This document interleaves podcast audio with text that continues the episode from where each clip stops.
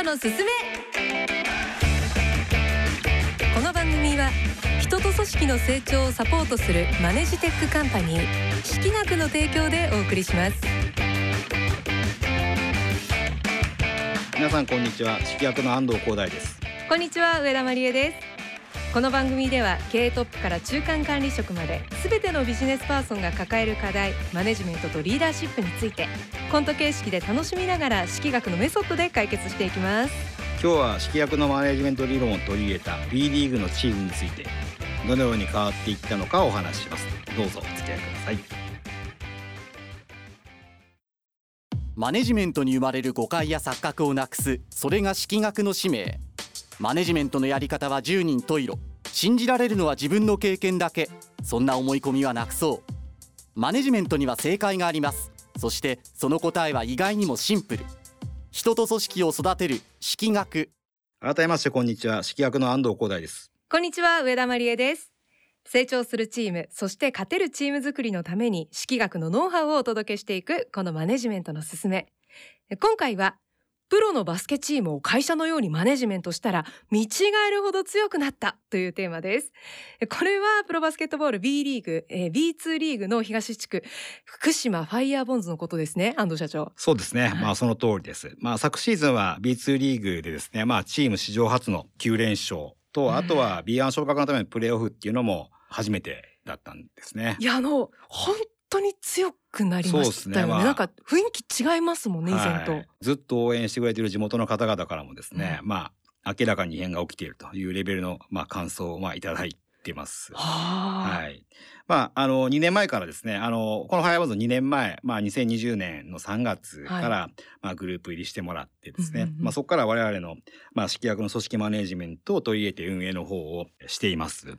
この、まあ、メソッドをですね、しっかり活かせば、あの、バスケットボールも強くなるし、またこの、ファイアボンズの、運営母体である、まあ、会社もですね、経営が良くなるという見立てでグループ入りしてもらったという感じですね。はい。では、安藤社長の解説に先立ちまして、はい、ケーススタディコント聞いていきましょう。演じるのはジグザグジギーのお二人です。どうぞ。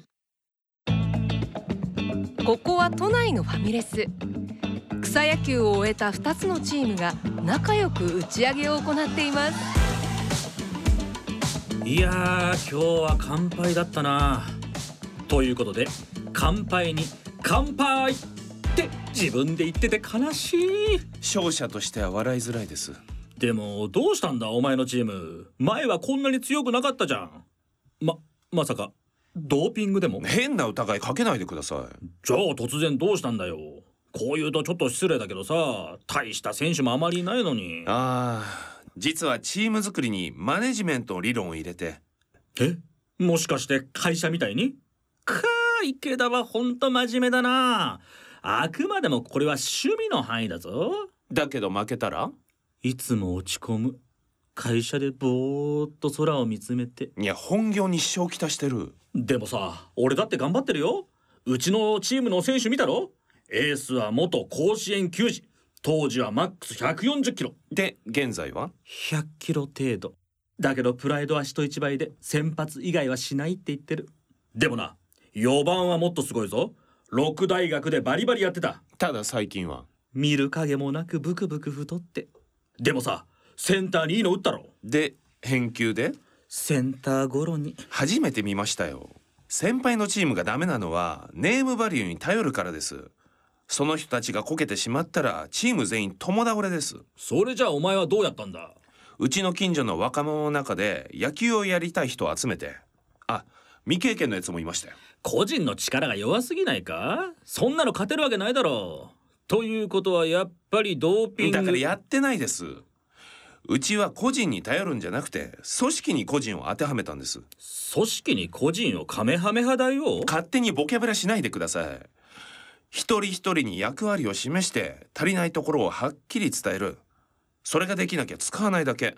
エースも4番も同じなんです。だから交代が多かったのか。てっきり思い出作りなのかと。甲子園みたいなことやらないです。でグラウンドの土を集めて。草野球でやってたきりがない実はうちのキャプテンももともと甲子園球児なんです。ほらやっぱりそういうことじゃん。でもその時に肩を怪我してプレーできるまで時間がかかってそれってリスクが高すぎないか？普通だったら戦力外だぞ。戦力外通告。それは野球選手にとっいやて突然の東山さん。チームの方針が決まっていればそんな選手も入れられるんです。今ではなかなかよくやってますよ。それが彼のバースデーだ。お帰りください東山さん。チーム作りに重要なのはチームが求める機能に対して足りない部分を埋めることを最優先として時間とともに成長させる。これを前提にすることです。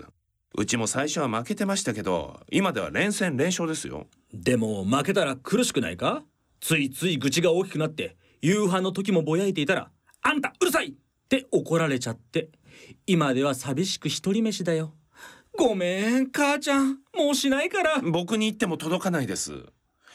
同じ負けでも種類があります成長の兆しが見えているならそれを活かせば勝っていけます。だけどそこまで見てられないよ。なんでですか？監督なのに。スタンドで見てる母ちゃんが綺麗でさ。突然のおのろけやめてください。結局チーム作りの全ては監督自身の責任なんです。それは会社作りと同じ。先輩も強くしたいなら考え方を変えたらどうです？うーんでも俺自信がないな。そうだ。新たなコーチを呼ぼうこないだ居酒屋で偶然会った高校野球の元監督に。だから個人に頼るのやめて。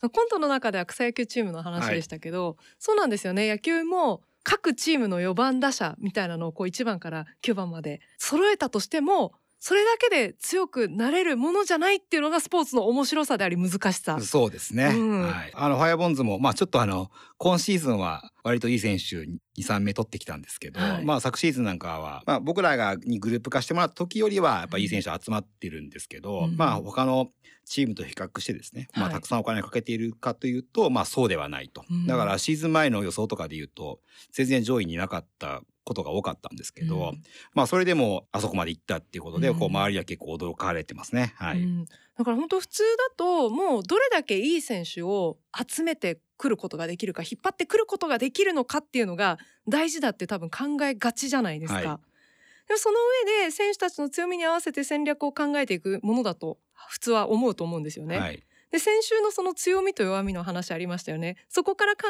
えるとファイアーボンズそうじゃないような気がするんですそううですね。まああの当然ゼロではないんですけど、まあ考え方とするとまずはこうチームの戦略、チームのやりたいことがあって、うんそこにプレイヤー個々人が合わせていくと、うん。まあそういう運営をしています。うんでまあ指揮役の組織、まあ前回も話しましたけど、はい。各自の個性や強みに合わせていく組織を作るという考え方はしないので、ファイアボンズも指揮役の考え方に基づいてですね、まあ、はい。ヘッドコーチ GM の方がね方針を変えて、うん。まずはクラブの方向性を決め、うん。でそのスタイルに合う人間に声をかけるという順番でチームを作ると。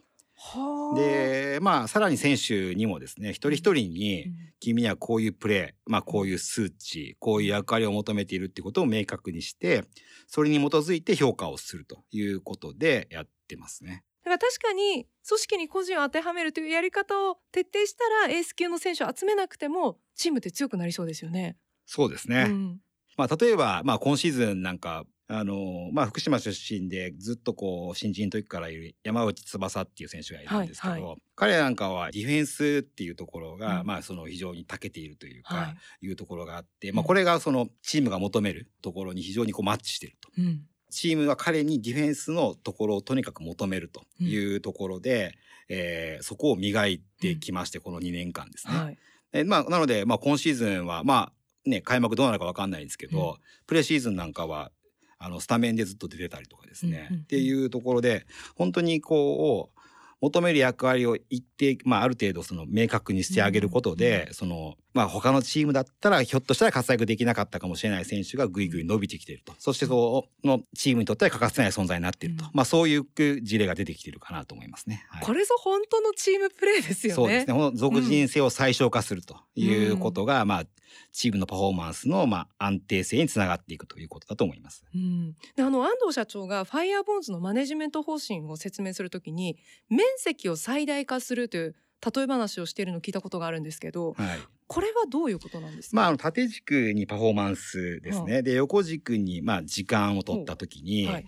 い、かにこう、シーズン終わったときに一番大きな面積になるかということを考えているということなんですけど、はあはあはあ試合によってはすごい高いパフォーマンスがあっても、うん、その個々の能力に頼ってるさっき言った通りエース級の選手がパフォーマンス高い時は高くなってパフォーマンスは、で低い時は低くなっちゃうと、うん、そうすると面積で大きくならない、ただチームで成長していくってことができればですね、初めは低いかもしれないですけど、全体でレベルアップしていきますので、イメージなんですか？シーズン頭は低いけどシーズン後半に向けてどんどん高くなっていって、そしてそのパフォーマンスが安定するので、結果的に面積は大きくなるという運営がいいかなと思ってます。あわかりやすいです。はい、あの、はい、特にまたバスケはプレータイムなんかもね、ね、関わってきたりとかするところもあるので、はい、いかに選手が安定したパフォーマンスを保ってね、ね、得点力を高められるか、はい、だから選手個々というよりはチームとして属人性をは、できる限り排除していくことによって、チームとして押し上げていくと特定の選手の個々のパフォーマンスにできる限り頼らない運営をしていくっていうことだと思いますね。はい。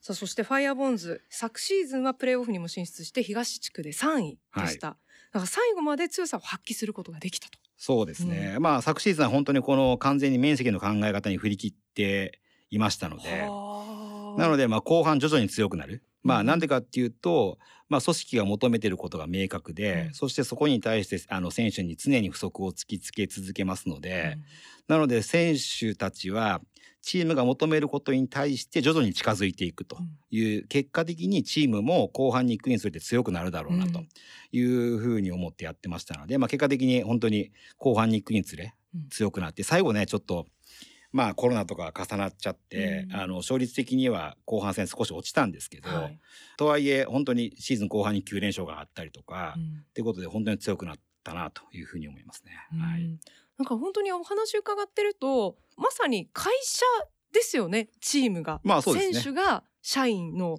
こう役割でみたいな。あまあ、まさにそうだと思います。だから会社組織もやはりその一人の営業マンの活躍に頼ってる組織ってやっぱ脆弱で、うんやっぱその日替わりでヒーローが出てきて、うん、えー、っていうような組織にならないとですね業績やっぱ安定していかないので、うんまあ、まさに一緒だと思いますね。うんどうでしょう？今シーズンの目標は？まあまあ目標は本当にあの B1 昇格ということでやってますんで、うん、あのまあ前シーズン達成できなかったんで今シーズンは必ず B1 に上がりたいなと思ってます。いやもうファイヤーボンズ注目します。はい、ぜひお願いします。マネジメントの進めいかがでしたか？来週はこの時代は終わり組織はあなたが利益を獲得するために存在するというテーマでお届けします、えー、そしてここで皆様に大切なお知らせがあります今年4月からお届けしてまいりましたこのマネジメントの進めは今月26日の放送が最終回となります通してお聞きいただきますとシンプルに組織マネジメントを学ぶことができますので番組サイトのアーカイブでぜひ復習をしてみてください。その上で最後までお付き合いよろしくお願いいたします。それではまた来週この時間に会いましょう。マネジメントのすすめお相手は？指揮役の安藤光大と。上田真理恵でした。この番組は人と組織の成長をサポートするマネジテックカンパニー指揮学の提供でお送りしました。